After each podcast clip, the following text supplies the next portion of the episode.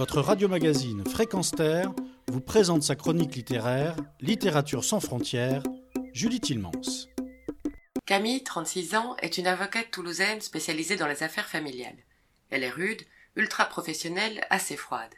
Auprès de ses collègues, confrères et clients, son tempérament suscite de l'admiration, inspire de la crainte, mais on ne l'aime pas. Ce n'est pas non plus dans son cercle privé que l'on trouvera beaucoup de tendresse. Certes, après l'échec de son premier mariage, elle vit désormais avec Denis et ses deux enfants dont il a la garde une semaine sur deux. Mais on sent l'extrême distance de Camille en toutes circonstances. L'avocate se charge des cas de divorce, mettant bien souvent en scène des maris abusifs. Elle s'occupe aujourd'hui de Brigitte Delmas, une affaire qui la dérange au vu de la personnalité de celle-ci. Son professionnalisme prenant le dessus, elle remporte évidemment la bataille et sa cliente obtient ce qu'elle désire. Peu après, sur les marches du palais de justice, Camille est confrontée à M. Delmas, le mari lésé, qui surgit devant elle, une arme à la main. Le temps se fige alors jusqu'à ce que le coup parte. Il se suicide devant l'avocate. Elle n'est certes pas responsable de cet acte, et pourtant elle est fustigée de toutes parts. Le fils d'Elmas, Adrien, adolescent en colère, se met à la harceler, la menacer. L'avocate est d'autant plus déstabilisée que même son frère et sa mère la contactent, alors que nous comprenons que les liens sont rompus depuis plusieurs années. Camille en vient à perdre pied et foire complètement la plaidoirie suivante. C'est la première fois que cela lui arrive. Et vu que les médias s'en mêlent aussi, on lui conseille un peu de repos et une mise à l'écart en somme. Elle profite du début des vacances et du départ de son compagnon et de ses enfants à Fréjus pour prendre du temps pour elle. Lui viennent alors à l'esprit quelques bribes de son enfance, la déception éternelle de son père qu'elle ne fût pas un garçon, le déni de sa mère, et surtout la tendresse de ses grands-parents. Car c'est auprès d'eux que les souvenirs sont les meilleurs lorsque Camille passait les vacances dans leur maison en Bretagne. Elle décide, presque sur un coup de tête, d'y réserver une chambre d'hôtel en bord de mer, pour une semaine, pas plus, sans rien dire à personne.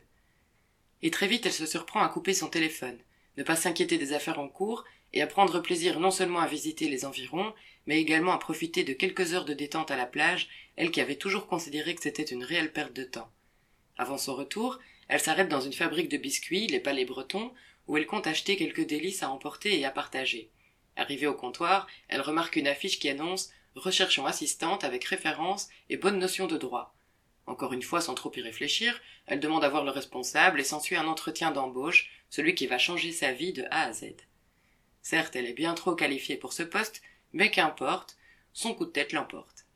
Et la voilà embarquée dans cette nouvelle aventure, à mille lieues de ses ambitions de base, et prolonge son séjour de quelques mois, pour l'instant. Personne ne sait qui elle est, ni ce qu'elle vit, et c'est tant mieux. Elle découvre alors la vie, la vraie, celle faite de plaisirs simples et accessoirement sucrés. Elle fait de nouvelles rencontres, loue une petite maison, essaye de s'intégrer dans une entreprise à l'ambiance familiale, conviviale, très loin de tout ce qu'elle a connu jusqu'à présent. Pour la première fois depuis longtemps, elle se sent enfin vivre. Les éditions Presse de la Cité publient ce nouveau roman de Martine Delhomme, Le choix des apparences. L'auteur y raconte avec une jolie sincérité le bouleversement radical de la vie de Camille en y mêlant des éléments de plaisir remplis de fraîcheur et délicieux à la lecture, et d'autres éléments bien plus tragiques, en passant des relations toxiques au traumatisme de la perte d'un enfant, pour ne citer que cela. Le choix des apparences est un roman très agréable à lire, tant par sa simplicité que par son intelligence émotionnelle, et qui donne l'envie d'un retour aux sources, d'une mise au vert, de retour à l'amour dans son caractère le plus limpide. Julie Tilmans pour Fréquence Terre. Retrouvez et podcastez cette chronique sur notre site fréquenceterre.com.